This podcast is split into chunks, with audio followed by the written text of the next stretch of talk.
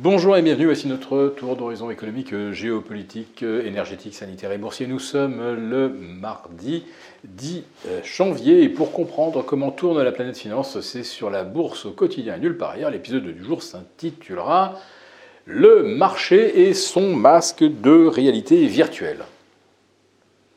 Bon, c'est vrai que le CAC 40 consolide aujourd'hui après 6 séances de hausse et un gain de 7% en 6 séances donc, ce qui constitue la meilleure performance pour un début d'année du 21e siècle et même depuis 40 ans. En fait, il n'y avait eu qu'un seul début d'année à peu près aussi tonitruant. C'était en 2009 euh, avec un plus 5,5 au bout d'une semaine. Rebond qui survenait après une année 2008 euh, qui s'était mal terminée, on s'en souvient. Malheureusement, dans les euh, trois mois qu'ont suivi cette entame tonitruante, euh, le CAC 40 avait reperdu près de 30%. Or, le CAC 40 est revenu hier à un tout petit peu plus de 5% de son record absolu du 5 janvier 2022. Et le CAC 40 Global Return ou Growth Return était hier soir à moins de 1 2,5% de ces niveaux du 9 janvier 2022, c'est-à-dire avant le déclenchement des hostilités en Ukraine, avant que l'inflation ne franchisse le cap des 10% en Europe, avant que l'on commence à euh, réaliser que les banques centrales voulaient euh, combattre l'inflation et qu'elles ne plaisantaient pas.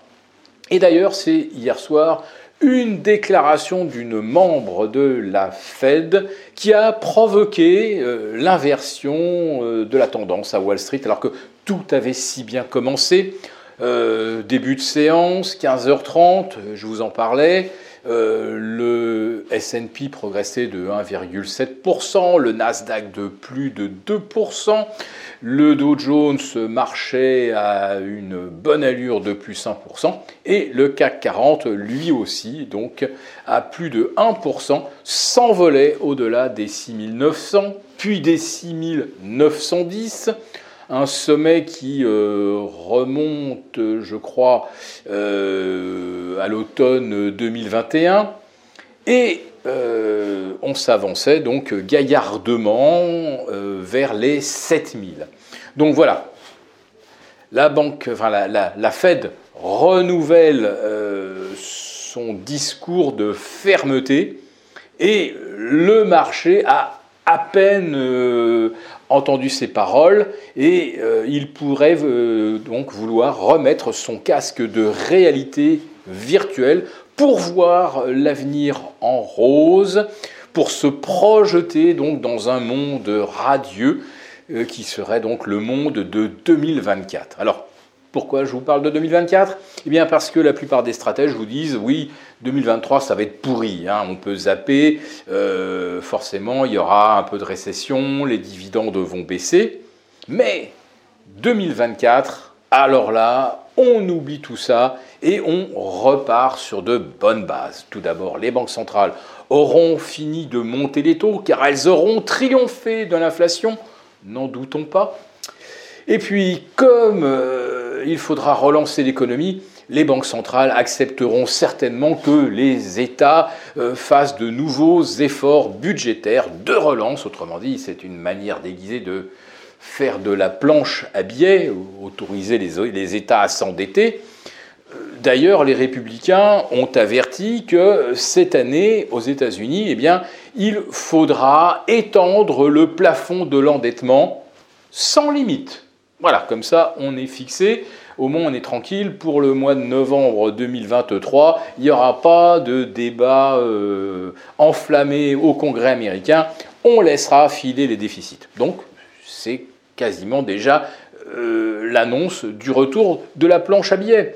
donc des taux qui rebaissent et de l'argent abondant, et eh bien youpi, c'est reparti. Et en 2024, eh bien, on retrouve des conditions finalement comparables à 2019. Pourquoi 2019 Eh bien tout simplement parce qu'à l'automne 2018, la Fed avait commencé à monter ses taux, avait commencé à resserrer le robinet monétaire en réduisant son bilan ce qu'elle est en train de faire et qu'elle va continuer de faire probablement jusqu'en juillet. Et puis après, eh eh peut-être un scénario à la 2019. Donc si c'est ça, alors oui, on peut payer et le CAC 40 pourrait, pourquoi pas, revoir ses sommets absolus avant fin janvier. En tout cas, au rythme où c'est parti, euh, il faudrait simplement une semaine de hausse supplémentaire, même pas la peine d'attendre la fin du mois. Mais comment justifier, euh, même d'imaginer, de revoir le CAC 40 à ces niveaux d'avant la guerre en Ukraine, à ces niveaux d'avant l'inflation, simplement parce que dans le casque de réalité virtuelle des marchés, en fait, qu'est-ce qu'on voit? Eh bien, on voit surtout des flux de liquidités. Et oui, figurez-vous, l'explication de la flambée du début de l'année, eh bien, ça serait surtout et de façon très mécanique des flux de liquidités qui continuent d'exister en abondance. Autrement dit, la Fed n'a pas tout épongé, la BCE n'a même pas commencé, et euh, on parle donc euh, d'investisseurs américains qui se trouvent sous-investis en valeur européenne et qui donc transfèrent mécaniquement des flux vers l'Europe. Mais pour obtenir quel rendement sur les actions européennes Va-t-on longtemps investir beaucoup d'argent dans des actions qui rapportent 2 quand le monétaire rapporte 4 Oui, ça, c'est pas dans le masque de réalité virtuelle, c'est dans notre réalité à nous. Et il serait grand temps que les marchés se reconnectent. Si cette vidéo vous a plu, n'hésitez pas à nous mettre un pouce. Et euh, désolé pour nos abonnés de l'être des affranchis, demain, pour des raisons de planning, nous ne pourrons pas assurer le live, mais on se retrouve vendredi sans faute.